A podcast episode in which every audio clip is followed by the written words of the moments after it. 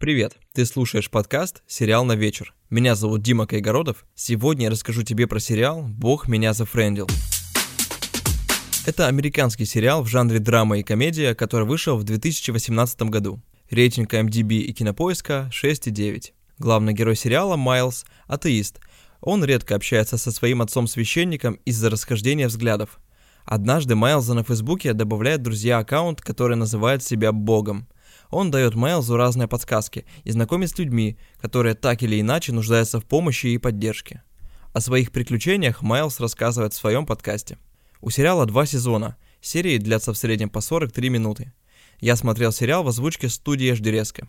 Моя оценка сериалу 7 из 10. Этот сериал не навязывает религию, а показывает разные взгляды на жизнь.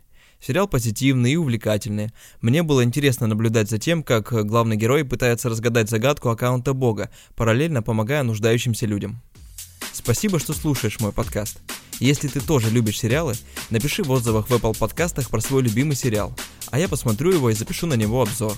Также ты можешь поставить мне лайк в Яндекс Музыке или написать любой комментарий под постом, если ты слушаешь меня во Вконтакте. Приятного просмотра сериала.